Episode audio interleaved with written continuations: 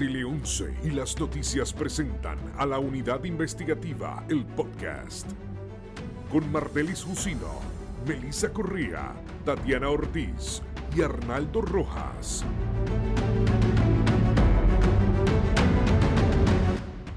Muy buen día y bienvenidos a este episodio de la unidad investigativa El Podcast. Como siempre me acompaña Arnaldo Rojas. Buenos días. De la unidad investigativa. Buenos días, Arnaldo. Buenos días, buenas tardes, depende de la hora que nos, nos quieran escuchar. Y nos acompaña también, como siempre, Melisa Correa y les habla Marteli Jusino, directora de la unidad. Melisa, ¿cómo estás? Buenos días. Este episodio se lo vamos a, vamos a estar hablando sobre el inicio del segundo juicio contra Pablo José Casellas Toro, que comienza esta semana. Eh, el jueves hay una vista de estatus donde se van a discutir pormenores relacionados a la selección del jurado y ya el viernes se supone que comience, se supone que comience la selección del jurado. Y en ese sentido, hemos preparado una cobertura especial. Eh, cuando usted accese este podcast, van a ver unos enlaces de una serie de historias que ha estado trabajando la unidad investigativa. Entre ellas, hemos hecho una recreación eh, de la escena de cómo ocurrió ese asesinato de Carmen Paredes, que estuvo a cargo de Arnaldo Rojas. Va a estar bien interesante, les recomiendo que, que lo vean. También, si usted se está preguntando, adiós, pero yo pensaba que este señor estaba el preso, pues le vamos a explicar por qué. Melissa Correa le va a explicar a usted por qué hay un segundo juicio. ¿Qué pasó ahí? ¿Qué decisiones se tomaron? Y le vamos a explicar entonces cuál es ese contexto y por qué Pablo Casellas está enfrentando por segunda ocasión un proceso. Y también eh, Tatiana Ortiz nos va a resumir los momentos claves de ese, primer juicio contra Pablo Casellas. Y por eso se encuentra con nosotros la fiscal Janet, Janet Parra, que fue una de las fiscales, tres fiscales, que estuvieron a cargo de este caso eh, allá como para el 2014, que fue el juicio. ¿Cómo estás, Janet? Buenos días, todo bien, gracias, a Dios. Estuviste con dos fiscales más. Eh, en Phoebe Sales y Sergio Rubio. Sergio Rubio Paredes. A Carmen la asesinaron un 14 de julio, un sábado. Correcto. 14 de julio del 2012 en horas de la mañana. Eh, ¿Cómo tú te enteras de que este evento había ocurrido? O sea, ¿cómo, cómo, te, cómo te llega esa notificación a ti como cuando eras fiscal? Para ese momento yo dirigía el Centro de Investigación y Denuncias de Bayamón. La fiscal de distrito en ese momento era Phoebe Sales. Phoebe Sales, Wanda Casiano y esta servidora nos encontrábamos ese sábado en un club de tiro, practicando tiro. Eh, cuando yo recibo la llamada de uno de los fiscales que estaba de turno para indicarme que se había recibido eh, una llamada de homicidios, de que se había asesinado a la esposa de un juez. Eso fue lo que se dijo inicialmente. Eh, yo salgo del club de tiro para encontrarme con el fiscal y llegar a la escena. Eh, de camino, el, fiscal vuelve y me llama, era el fiscal Gustavo Vélez. Me llama y me dice, no fue la esposa, es la nuera, es la esposa del hijo. Eh, y de ahí pues partimos a la, a la escena en Guaynabo. Y eso fue la urbanización Tierra Alta 3. Correcto, Tierra Alta 3. ¿Qué encuentran allí? Pues cuando nosotros llegamos ya había llegado la policía, el Instituto de Ciencias Forenses no había llegado todavía. Em, esa urbanización tiene como una forma de U eh, y es al final de la calle. Eh, estaba la marquesina abierta, había un Mercedes en la marquesina, sobre el Mercedes había una pistola eh, y la puerta de la marquesina que daba hacia la parte de atrás de la casa estaba abierta.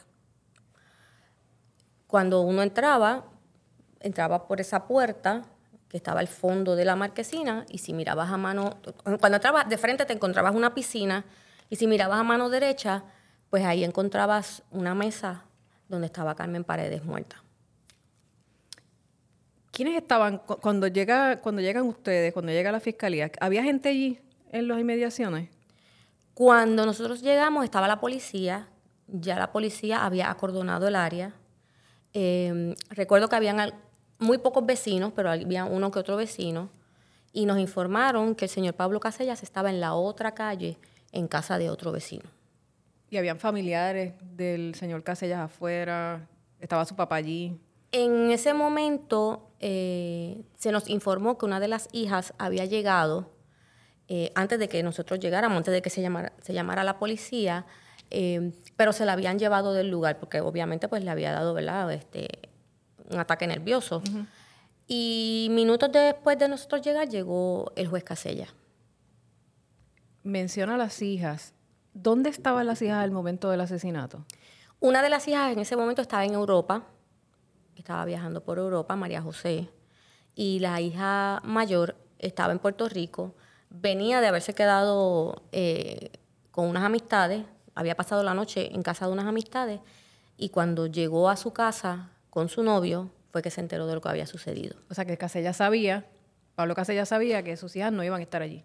Él sabía que iban a estar solos, él y Carmen. ¿Y cómo es que usted la encuentra? O sea, ¿qué es lo que observa en esa escena? Carmen estaba sentada dando la espalda a, una pared. Em, ella estaba con, los, con los, las piernas cruzadas. Ella estaba con los brazos extendidos hacia el lado y la cabeza hacia atrás. ¿Y había rastros de sangre en la escena? Ella tenía una batita y la batita obviamente estaba manchada en sangre. Eh, había un poco de sangre en la pared. Eh, no había un charco inmenso de sangre. Eh, habían rastros de sangre, pero no era una cosa exagerada, así mucha sangre. Sí habían rastros en la pared, rastros en el piso y ella pues que estaba ensangrentada. ¿Qué le llamó la atención? como fiscal, que, que, uno, que, uno, que uno comienza a mirar, qué detalles uno comienza a anotar cuando uno llega a una escena como esta? Bueno, en esta escena en particular lo que me llamó la atención era la forma en la que ella estaba sentada. ¿Por qué? Estaba sentada con las piernas cruzadas.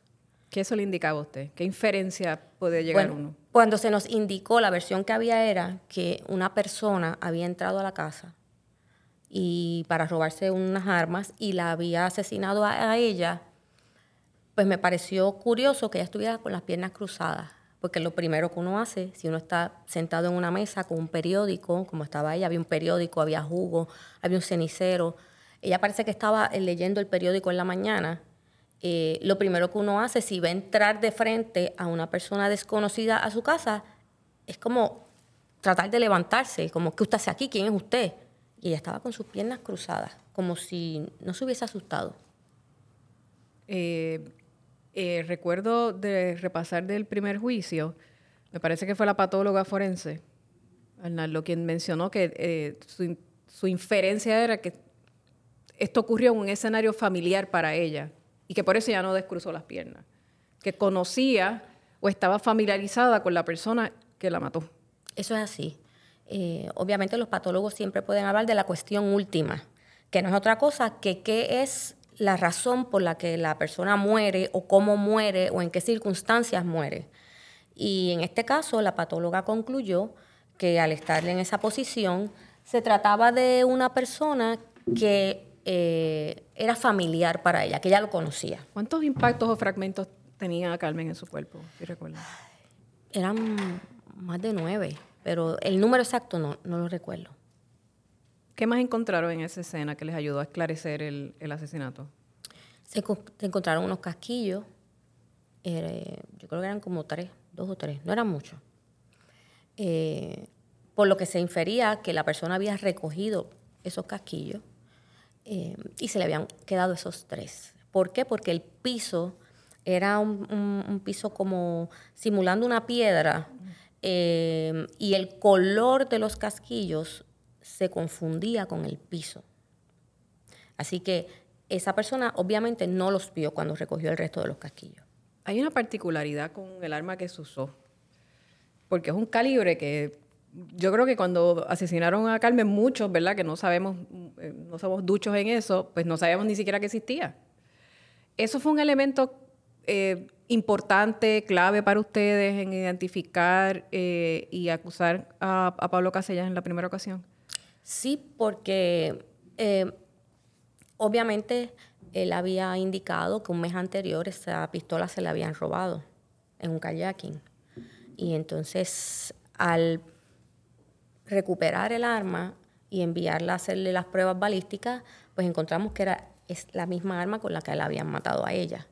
La particularidad de las armas de fuego es que las armas siempre tienen en, en su cañón, ¿verdad? Un, una particularidad cuando, cuando las crean, cuando la fábrica las hace.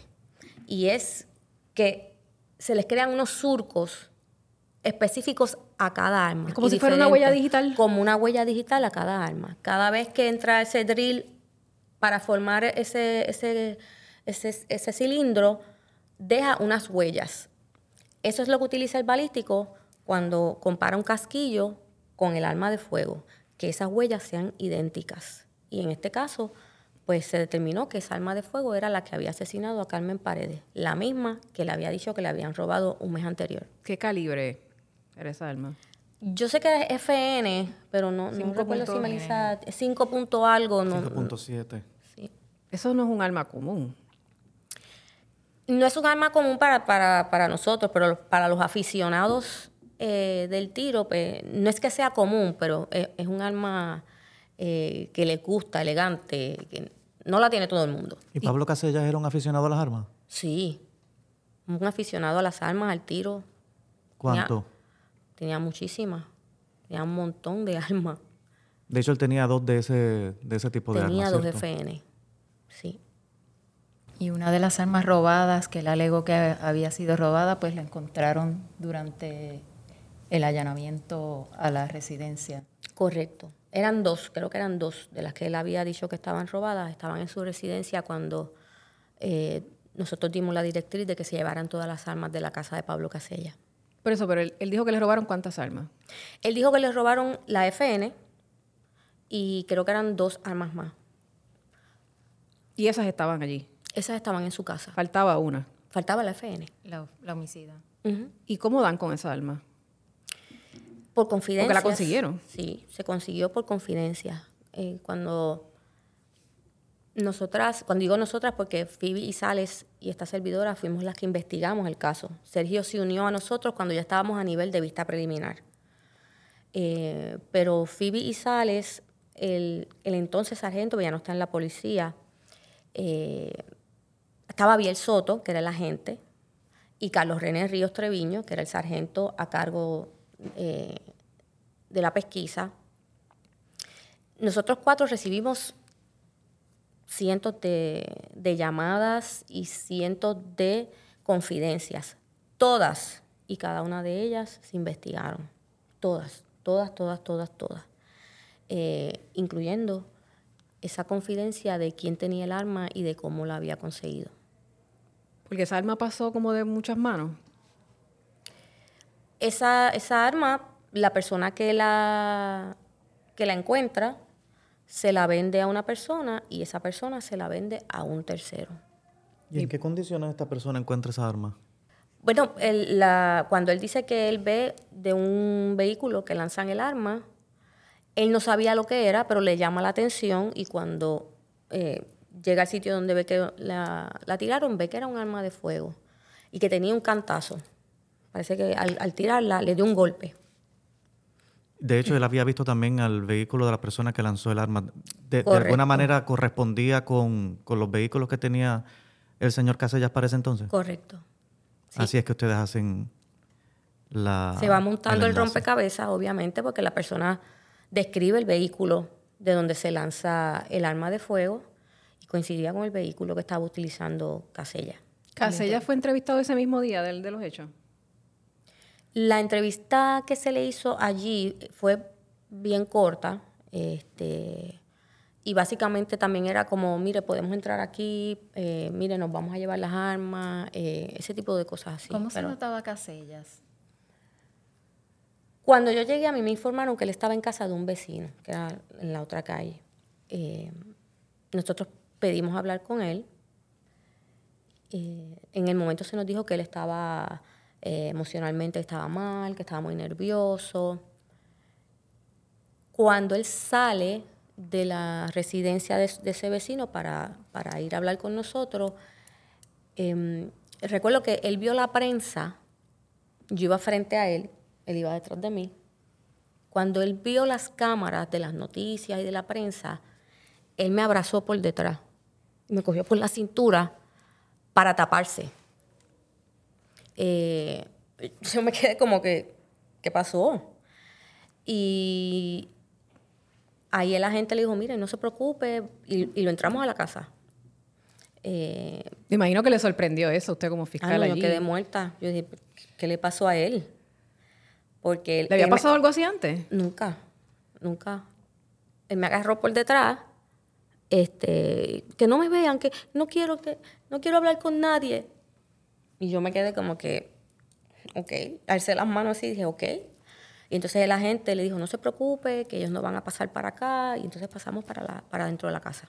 ¿Y a ustedes qué le dijo de, de lo que había pasado esa mañana? Básicamente la versión era que él iba llegando en su vehículo y que vio salir a un hombre, que él describía como un negrito, de su casa con un rifle en la mano y, irse hacia el, parque que estaba al lado de la casa. Es decir, él, él, asegura que no estaba en la casa cuando ocurrieron los hechos. Él asegura que él no estaba ahí. Y según la, la investigación que ustedes hicieron, ¿coincide la alegación de él versus los hallazgos que ustedes hicieron durante la investigación? Para nada. ¿Por qué? Porque según nuestra investigación, ese negrito nunca existió. Esa es la teoría del Ministerio Público. Ese negrito nunca existió. ¿Cómo pudieron llegar ustedes a esa conclusión? Obviamente en la escena no había ni siquiera las huellas de un tenis en esa verja que él decía que ese negrito había trepado. Bastante alta. Bastante alta. Eh, cuando él llega, una persona que es ducho en armas de fuego ve a una persona armada que él no conoce salir de su casa y en vez de sacar su arma de fuego y decirle quién es usted, qué usted hace aquí, eh, lo que hace es que entra al vehículo y va hacia la marquesina. Él dice que observó a Carmen, que sabía que estaba muerta, él no la tocó, no trató de ver si estaba viva. Eh, cuando él sale, supuestamente vuelve y sale por la marquesina y se va al parquecito que está al lado de la casa, todavía el negrito estaba brincando la verja. Y ahí es que él supuestamente hace un disparo. Pero en esa verja no habían marcas de zapatos. Al otro lado, eh, la vegetación no estaba aplastada, como que alguien pasó por ahí. Eh, la realidad es que para que él entrara, observara, saliera, esa persona tenía que haberse quedado esperándolo en, la verja para que él lo pudiera ver. Los vecinos además testificaron haber escuchado dos ráfagas de disparos con ciertos minutos de diferencia. ¿Eso coincide con la teoría de, de, la fiscalía de que él pudo haber cometido el crimen, abandonado la urbanización y después regresado para encontrarse con el supuesto intruso? Eso es así. Esa es la teoría del Ministerio Público. ¿Qué él hizo entre medio de esas ráfagas de disparos que los vecinos del lugar dicen y testificaron haber escuchado? Él fue a casa de su papá y él pasó por una, una TH. había, en ese lugar es como un pequeño centro comercial, eh, Cantábrico se llamaba. Eh, hay una panadería, una TH.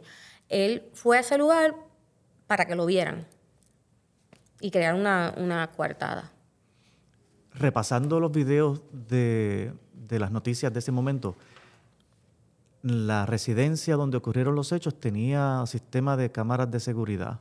No estaban funcionando.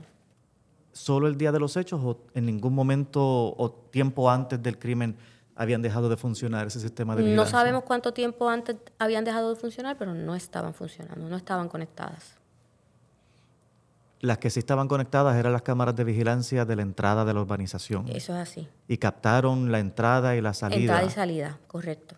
¿Se pudo determinar que hubo algún tipo de coincidencia entre la hora estimada por la patóloga en la cual ocurrió la muerte de la señora Carmen Paredes y la salida del señor Casellas de la urbanización? Sí. Eso fue parte ¿verdad? De, de la prueba que se presentó de cómo eh, se oyen esas ráfagas de disparo. Él sale de la urbanización luego de esas primeras ráfagas y regresa para una segunda ráfaga de disparo. En el área del parque se encontró las, el supuesto rifle que él, dijo, que él dijo que el intruso cargaba cuando estaba en la huida. E, ¿Ese rifle era de su propiedad? ¿Era del arsenal que él tenía en su casa? Ese rifle era de ellos, sí. Era un rifle de pele, pero era de su propiedad.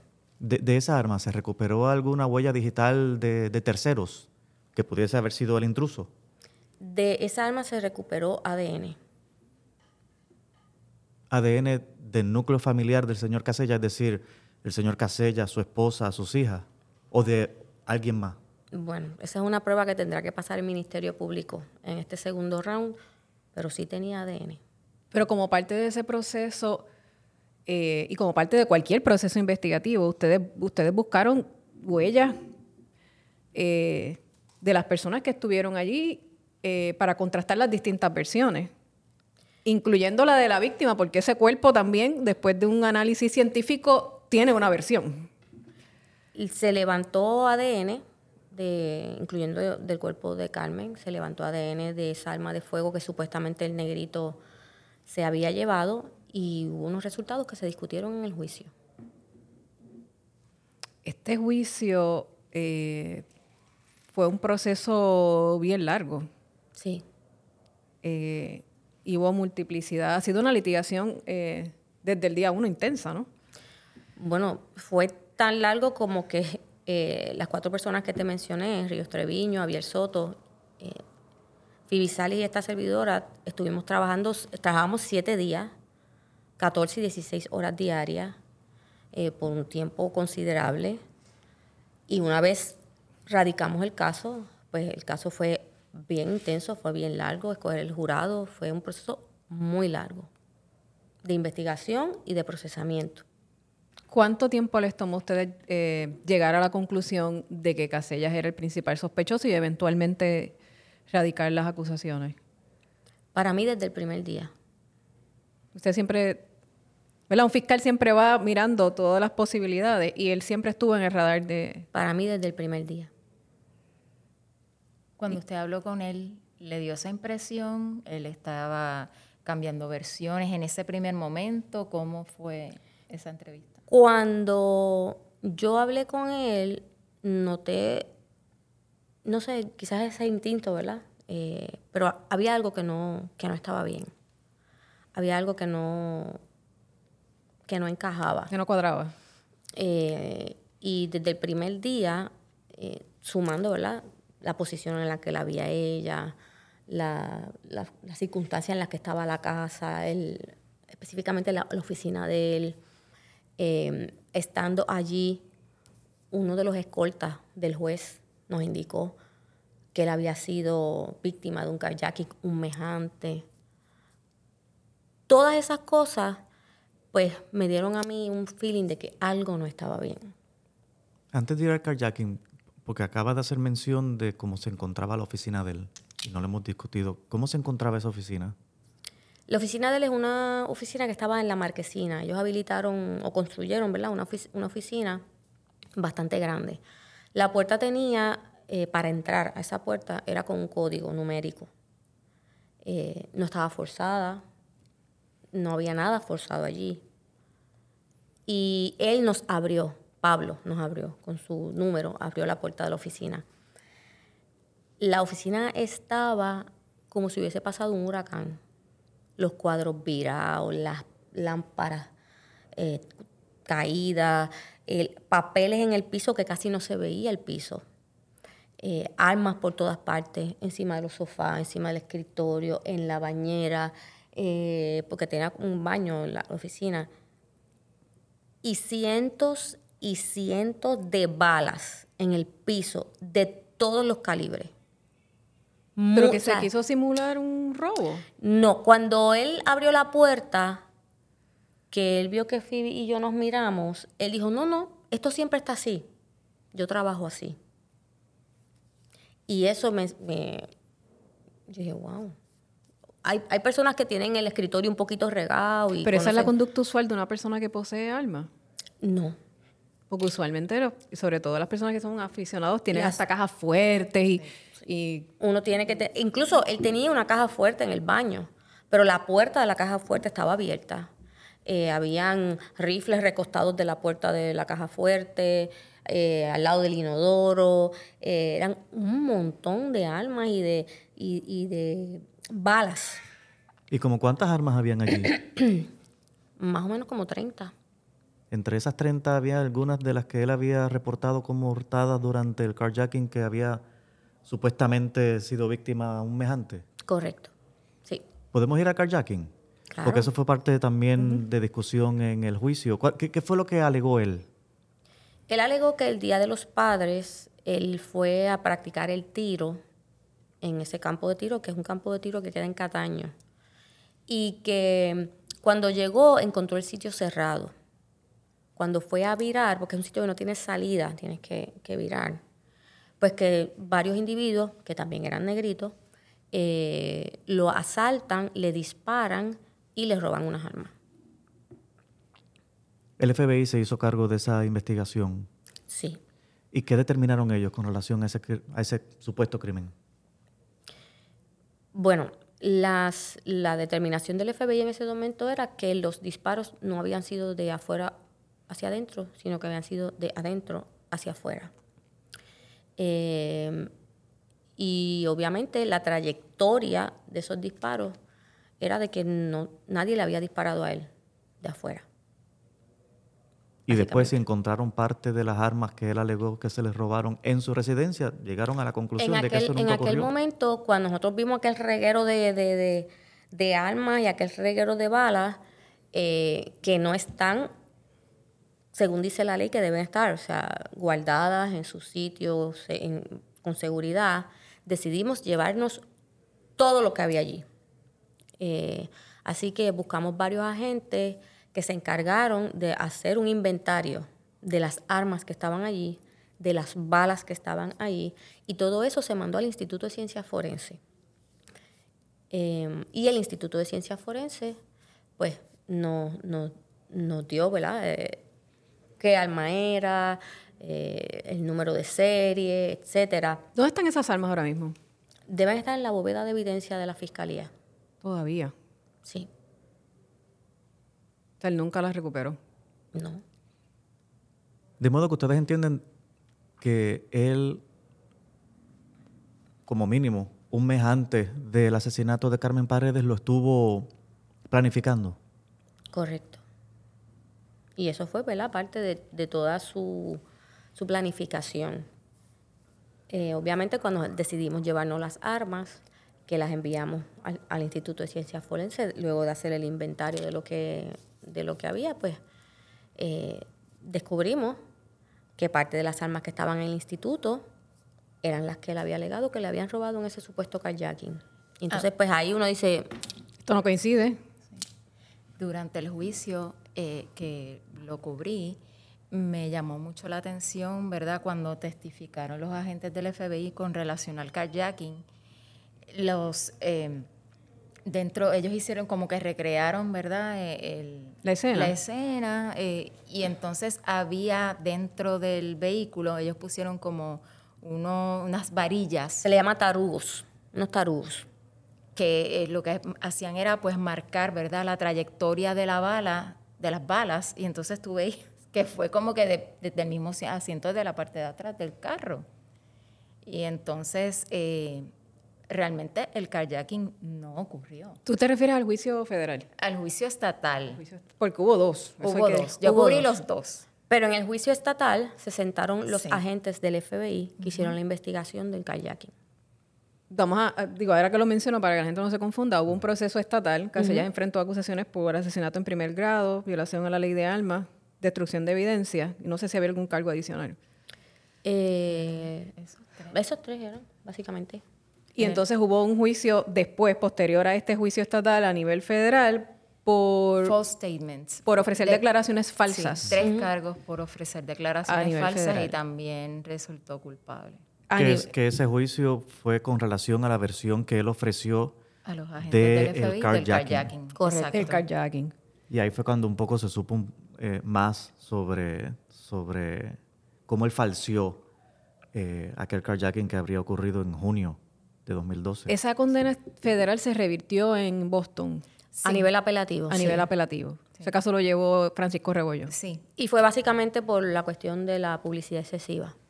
Sí. De hecho, pero que el juez, eh, que era un juez visitante, no recuerdo ahora mismo el, el nombre, eh, desestimó dos de los cargos y había quedado Quedaba uno, uno. se había sostenido uno, pero cuando van a la apelación, pues finalmente se revoca la convicción y la sentencia por la publicidad excesiva, porque el juicio comenzó poquito después de la sentencia estatal. Fue Y- bastante corrido. Sí. Y yo creo que es importante también eh, mencionar que eh, para llegar a la conclusión de que el señor Casella falseó la versión de un carjacking, no solamente se descansó en el análisis de la trayectoria de las balas, sino que también él ofreció múltiples y variadas versiones desde el momento en que reportó este carjacking y posteriormente cuando se dan cuenta que, que las armas que él había reportado como robadas Estaban robadas. estaban en su casa. Así que fueron varios elementos los que Se los que se utilizaron como peso de prueba para determinar que, que este señor había eh, mentido con relación a esa con relación a ese carjacking. Lo interesante de este caso y que llamó la atención desde el día uno es que era el hijo de un, un juez federal. Y era un juez federal en funciones en aquel momento. Sí. Eh, ¿Qué rol jugó el juez? Porque hubo muchas discusiones de que si se metió a la escena, que si dio instrucciones, que si tocó el cuerpo, que si... ¿Qué realmente? Nada ¿Cuál de fue el eso rol del juez ese día allí, que el, el día que mataron a Carmen? ¿Él se Eh, metió allí a la escena? No, eso no es cierto. Eso no es cierto. ¿Él intervino de alguna manera? Tampoco. Cuando el juez entró a la casa, que la casa es cocina, la escena era en la terraza de atrás. Lo hizo con permiso nuestro y para buscarle unos medicamentos a Pablo. Pablo le pidió que le buscara sus medicamentos. El juez fue donde nosotros, nos pidió permiso para buscar el- los medicamentos de Pablo. Eh, se le envió con un agente del orden público, no encontró los medicamentos, vuelve a salir, nos dice, no, no encontré lo que él me dice, voy a preguntarle específicamente dónde están. Cuando parece que Pablo le dice, ¿verdad? ¿Dónde están? Él regresa. Y esa escena que todo el mundo eh, dijo, como que él se veía dándole instrucciones a un agente, es él llamando a la gente para que lo acompañe adentro para buscar el medicamento de Pablo. Él entra, busca en el gabinete donde le dice Pablo, consigue el medicamento, sale, nos los muestra el, el pote, ¿verdad? Y se lo lleva a Pablo. Él no entró al área donde estaba eh, el cuerpo de Carmen, mucho menos tocó a Carmen. Eh, cuando Ciencia Forense iba a trepar el cuerpo, ahí sí él se acercó a la camilla Y le rezó. y hizo como una oración, pero él no entró al área, nunca entró al área, nunca dio instrucciones. Eh, tan es así que a él se le allanó su casa, al juez federal se le allanó la casa. Eh, y esta servidora fui con los agentes a allanar la casa. O sea, que si él ¿Y fuese... él fue cooperador en ese Siempre, allanamiento? siempre. Tengo que decir que siempre fue cooperador.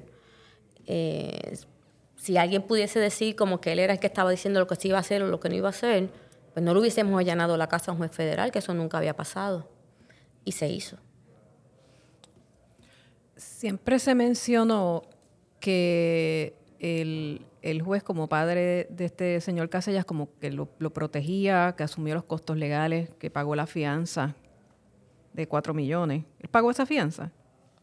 Bueno, eh, ¿cómo pagaron la fianza? Realmente no sé si la pagaron en efectivo, si pusieron propiedades. Sé que a él se le impuso una fianza de 4 millones y ellos prestaron una fianza de 4 millones. ¿Quién era Pablo Casella? Pablo Casellas era un corredor de seguros. Eh, trabajaba como corredor de seguros. Para ese tiempo, pues, básicamente yo creo que lo que le quedaba era un solo cliente. Eh, era una persona que en la comunidad, pues lo veían como una persona jovial, como una persona... eh, si tú llegabas con la compra y él te veía, pues él te ayudaba a bajar la compra y te ayudaba a meter la compra en los gabinetes. El vecino buena gente. Sí, y hasta excéntrico, por decirlo así. Los sábados él se iba a las casas de todos los vecinos, buscaba a los perros, eh, jugaba con ellos en la urbanización y después se metía a la piscina y después los devolvía. O sea, era un, un vecino excéntrico. ¿Y qué motivaciones pudo haber tenido él para cometer el crimen? De acuerdo con la fiscalía. Bueno, eh, no quisiera entrar en eso, ¿verdad? Pues eso es prueba que tiene que pasar el Ministerio Público, pero la realidad es que el matrimonio Casellas, pues no, no estaba bien. Por mucho tiempo no estuvo bien. Llevaban tiempo en el que no estaban bien. Su mamá en el primer juicio que falleció eh, en el 2020 testificó que había recibido una llamada de, de Casella planteándole que Carmen le había dicho que se quería divorciar y que, que no le iba a tocar nada, Eso es así. que, todo era, que todo era de él. Sí. Este, ese testimonio, en términos evidenciarios, ¿puede ser traído en este segundo juicio? ¿Las reglas Sí, lo permiten? Las reglas, las reglas permiten que se traiga porque un testigo no disponible. ¿Y, y qué, qué se hace ahí? ¿Se escucha esa... Se pasa la grabación del- de- del del, primer testimonio proceso. de ese testigo. ¿Y Carmen? ¿Quién era Carmen? Carmen era una corredora de seguros también, trabajaba para una compañía de seguros. Ella era bien exitosa en su área. Eh, prácticamente todos los años ella se ganaba un premio eh, en, su, en su trabajo, ¿verdad? Por, la eficacia, era muy buena en, el trabajo que hacía. Eh, era una mujer profesional, ganaba muy bien, una mujer que iba al gimnasio, eh, una muchacha muy bonita, una muchacha bien bonita. ¿Qué edad tenía? Cuarenta Eh, y- 42, creo que era, tenía en ese momento, algo así, sí. Está joven. Alguna gente pudiera crearle perspicacia que las hijas del matrimonio siempre estuvieron acompañando a Pablo y que de hecho en algún momento durante el periodo en que él fue dejado en libertad condicional, eh, una de sus hijas se ofreció como custodia. Yo pienso que eh, la familia se encargó de que ellas realmente creyeran que esos negritos existían. Eso implicaría un poco una alineación parental, en cierta forma. Pues no sé, pero pienso que ellas en su, en su mente no quieren creer que su papá fue capaz de algo así y que los negritos existían. Ese apoyo de ellas que tú podías observar era bien fuerte. Ellas caminaban con él, como que lo protegían todo el tiempo, tenía, miraban mal a la prensa, eh, hacían gestos. Cuando salió el veredicto, contra yo no sé si, te- nosotros. si tú te acuerdas que la hija mayor, cuando salió el veredicto, ella se quedó parada frente a mí mirándome bien, bien, bien molesta. Eh, era una protección que ellas tenían de su papá, Y son muchachas bien parecidas a su, su mamá. Sí. igual que su mamá, Bien, bien parecidas. a muy mamá. bonitas, igual que su mamá. ¿Buscas simplificarte la vida? Nuestro multipack personal te permite proteger todas tus necesidades de cubiertas en una misma póliza, con la conveniencia de tener una sola fecha de renovación.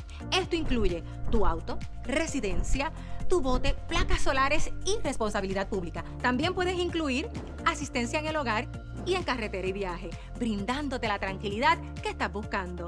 Multipack personal, todo con múltiples. Hay otro aspecto que, que quería traer con relación al proceso, pero antes de entrar a eso, que tiene que ver con una moción muy interesante que usted radica eh, poco antes de, de renunciar al caso, eh, para que la gente ¿verdad? esté al tanto, Pablo Casella sale en el 2020. Ujú. Yo sé que todavía la gente se tiene que estar preguntando, eh, ¿qué pasó? ¿Por qué sale Pablo Casella? ¿Por qué estamos viendo, o sea, por qué va a haber un segundo juicio? Pues básicamente porque, para hablar en arroz habichuela, para que la gente entienda, los juicios en Puerto Rico eh, se podía determinar la culpabilidad de una persona por mayoría. Esa mayoría podía ser 9 a 3, 10 a 2, 11 a 1 o unánime, que los 12 estuvieran de acuerdo. Eh, pero si habían nueve jurados que decían culpable, pues ya con eso había una culpabilidad. Eh, el Supremo de Estados Unidos determinó que para que hubiese culpabilidad en los casos criminales, tiene que ser unánime. El caso de Pablo Casellas era un caso que se había decidido 11-1.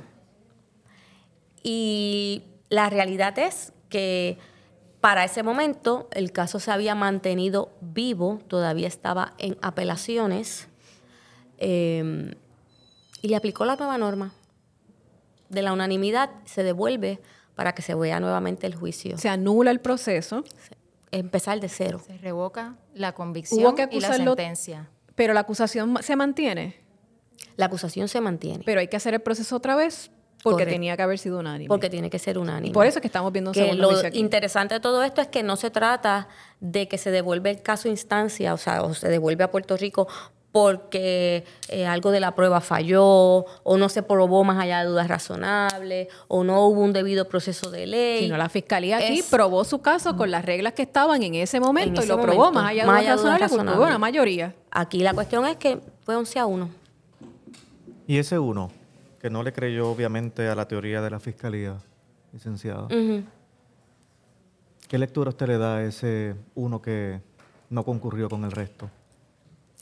Bueno, eh, como Mardeli mencionó, yo radiqué una moción en abril antes de irme y ahí yo explico Una ¿Cuál es? moción, eh, cuál es mi consideración sobre ese uno, es una moción bastante calientita, por decirlo de esa manera. que nunca ha sido resuelta. ¿Por qué? No sé.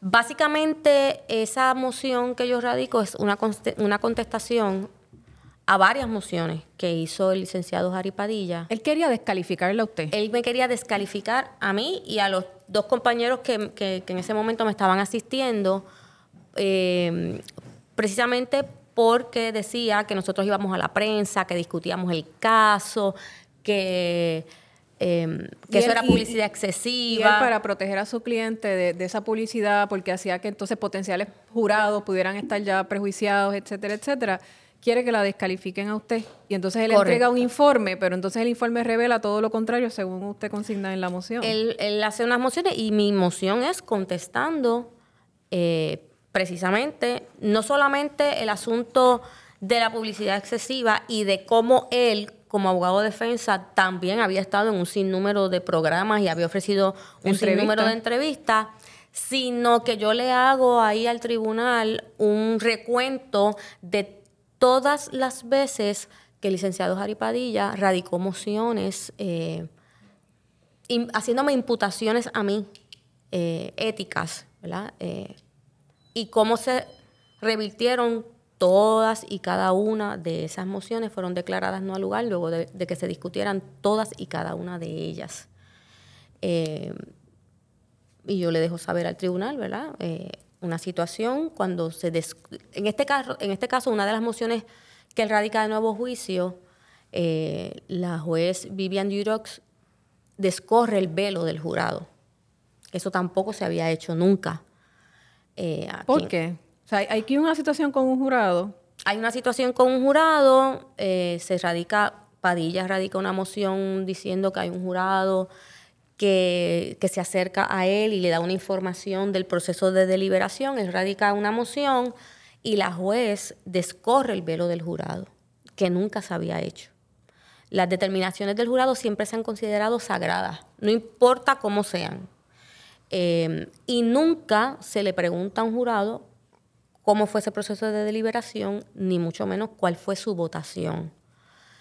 Eh, la juez descorrió ese velo de secretividad, ese velo de ¿Qué protección. implica eso? Eso implica que ella mandó a buscar el jurado y sentó a dos de los jurados a testificar en relación al proceso de deliberación. ¿Eso Eh, se hace a puerta cerrada? Eso se hizo a puerta cerrada. Yo no me acuerdo si había prensa en ese momento. Yo, Habíamos, estábamos allí. Sí. Este, pero no se nos permitió a nosotros hacerle las preguntas a, la- a los jurados. Todo hace la juez. La pregunta las hacía la juez. Si nosotros queríamos preguntar algo, pues teníamos que eh, decirle a la juez para y la juez determinaba Si se pregunta hacía la pregunta o no. Este, y en ese proceso, que está grabado, que hay regrabación, porque eso se grabó, como se graban todos los procesos para perpetuarlos, ¿verdad? Pues esa jurado hizo unas manifestaciones que más adelante yo discuto en esa Pero moción. esa jurado, según esta moción, era amiga de un abogado que había sido abogado de Casella en la regla 6 de causa para arresto. Eso es así. Y eso nunca trascendió en el juicio. O sea, durante el juicio no, no sabíamos que esa persona que estaba allí resultaba ser amiga de uno de los abogados que no fue abogado del juicio, pero fue abogado de la, de la regla 6 de causa para arresto. Eso es así. Y de buenas a primeras, después que acaba el proceso, esa jurado, la versión es que se le acerca a este compañero abogado y le dice que tiene dudas de lo que pasó allí, que quiere hablar con Harry Padilla, con el licenciado, y entonces se reúnen con ella y le presentan ya una declaración jurada hecha, prehecha, para que ella la firme y eventualmente ella firme esa declaración jurada. Sí. ¿En qué desembocó todo ese proceso de, de descorrer el velo del jurado? Bueno, una vez se sientan esos dos jurados, el Ministerio Público, que en ese momento pues era Phoebe y esta servidora, le pedimos a la juez que pare el proceso, que no siga entrevistando jurados. Eh, nosotros vamos a, ella indicaba que, la juez indicó que tenía que seguir el proceso, nosotros le pedimos que nos dé oportunidad de ir al apelativo, vamos al apelativo y el apelativo determina que no había necesidad de correr el velo del jurado en ese momento, que no procedía un nuevo juicio y le llama la atención al licenciado Harry Padilla y le indica que el, haber entrado en comunicaciones con un, con un jurado sin habérselo dejado saber al tribunal, pues que no, no era lo correcto. Eh, sin embargo, el, el apelativo en ese momento no sabía que ese abogado que había contactado a la jurado con el licenciado Padilla había sido abogado de, de, Pablo Casellas en las reglas 6. Y la realidad es que en el momento de la vista yo no me acordé. Yo me desperté de un brinco, caí sentada en la cama a las 2 de la mañana. dije, caramba, pero si es que este abogado que ella dice que es el amigo de ella y la contacta con Padilla, estuvo con él en las reglas 6. Varias cosas. Esta miembro del jurado que tiene esa relación de amistad con el abogado que asistió a Casellas en regla 6, que es la vista de causa para arresto. Es el, primer, la primera etapa de los procesos. Esa fue la, la miembro del jurado que la fiscalía no logró convencer. Bueno, ahora digo yo, prueba circunstancial. Ella eh, hace una declaración jurada donde dice que otro miembro del jurado trató de hacer quedar mal al único testigo de defensa. Ella le dice a su amigo abogado que ella tiene seria duda, que ella no sabe por qué el proceso fue así, eh, que quiere hablar con Padilla. Habla con Padilla. Pues imagínese, ¿quién es la que votó a favor de Casella? Después de un año entero de selección de jurado, ¿cómo es que eso ocurre? ¿Cómo es que eh, todos los filtros que se imponen en un proceso como este eh, fueron totalmente... No sirvieron, vamos. Eso demuestra que el, proceso no es infalible, que, tiene falla. Que se coló esa persona. Que se coló. o la colaron.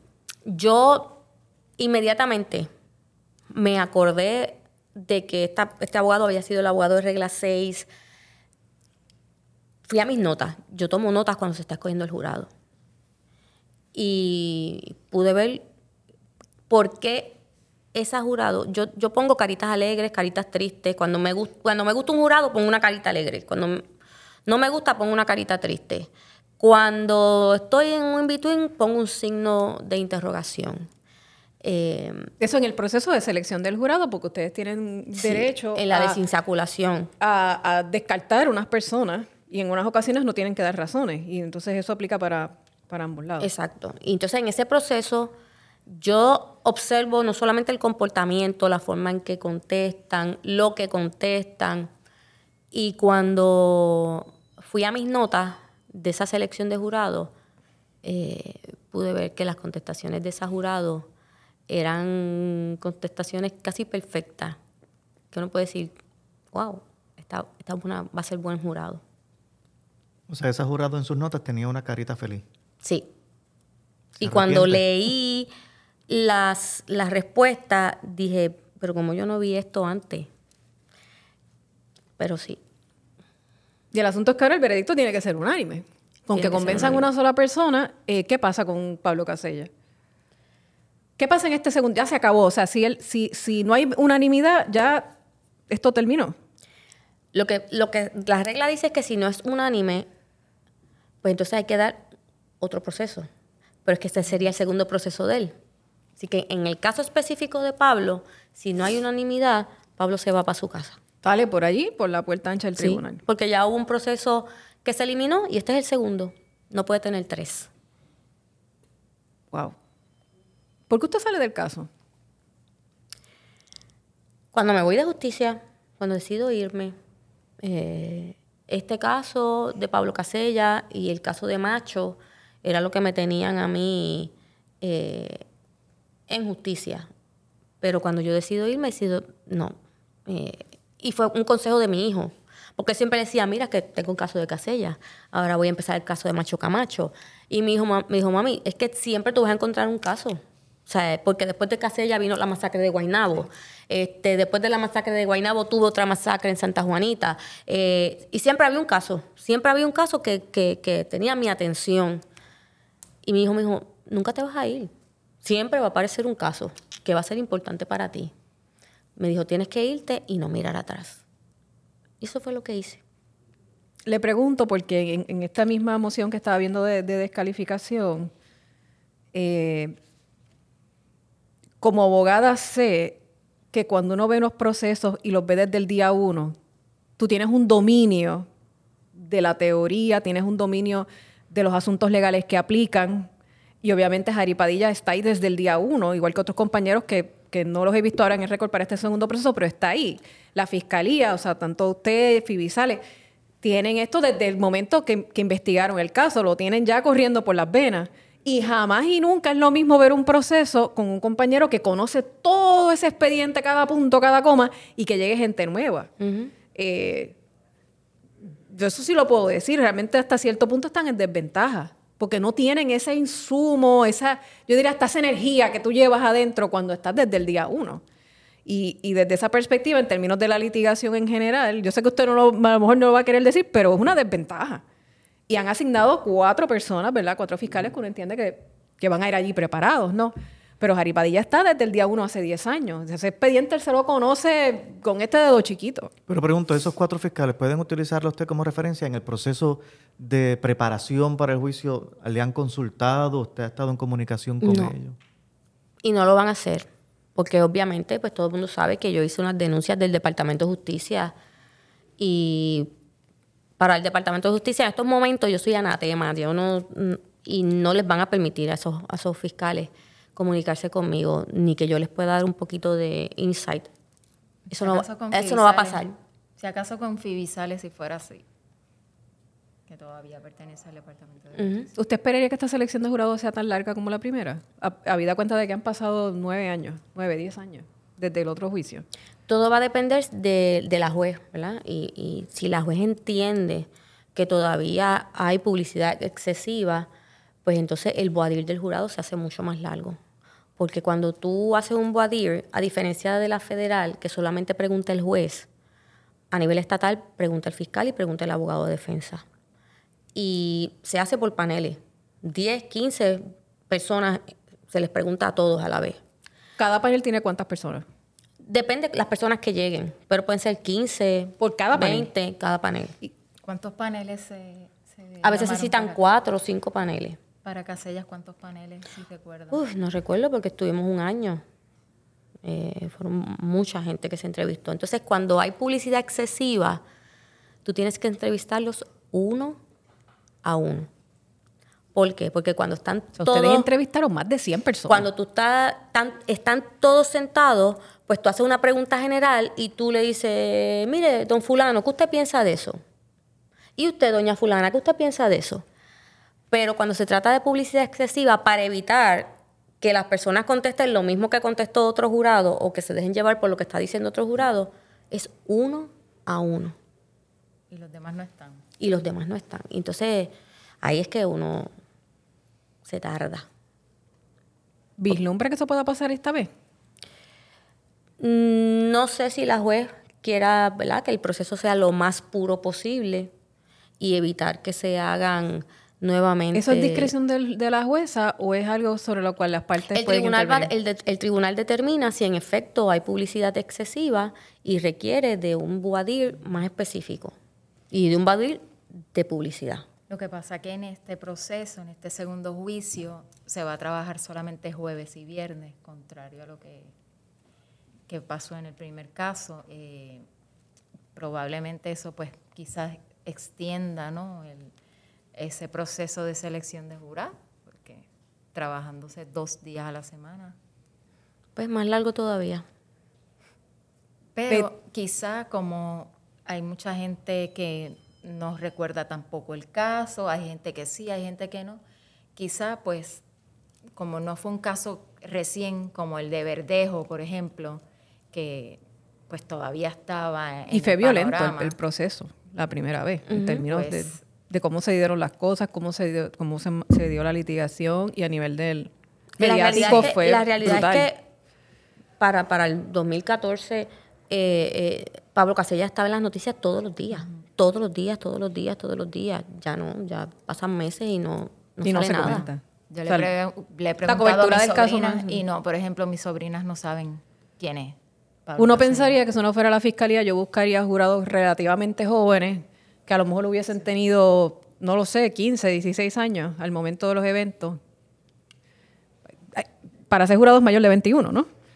18. Mayor, pues mejor todavía. Para, o sea, de- dependiendo, yo buscaría, debo decir al revés, si yo fuera la defensa, buscaría gente que, que no lo tenga tan fresco. Si fuera la fiscalía, buscaría gente un poquito mayor, pero Y la realidad es que no desconocemos, ¿verdad? ¿Cuál es la, la, la- realidad la- es la teoría que de cada no caso? se busca un jurado que nunca haya escuchado de Casella. Eso, eso no es lo que se busca.